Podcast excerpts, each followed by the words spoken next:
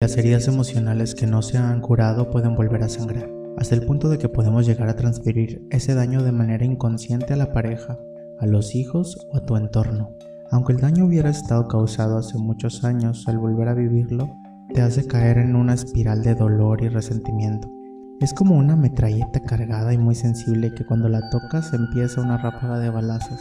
Solo hace falta mover un poco el dolor que tenías acumulado en tu interior para que salga disparado puedes causar un tremendo daño a la gente que amas, ya que en lugar de sanar la herida, tal vez la hagas aún más profunda. La solución no es guardarte nada. Cuando algo todavía te duela, háblalo, buscando siempre el momento, el modo y el lugar adecuado. Si lo haces así, en vez de reprochar y hacer daño porque te sientes dolido, vas a ser constructivo e incluso vas a conseguir reinventar la relación familiar.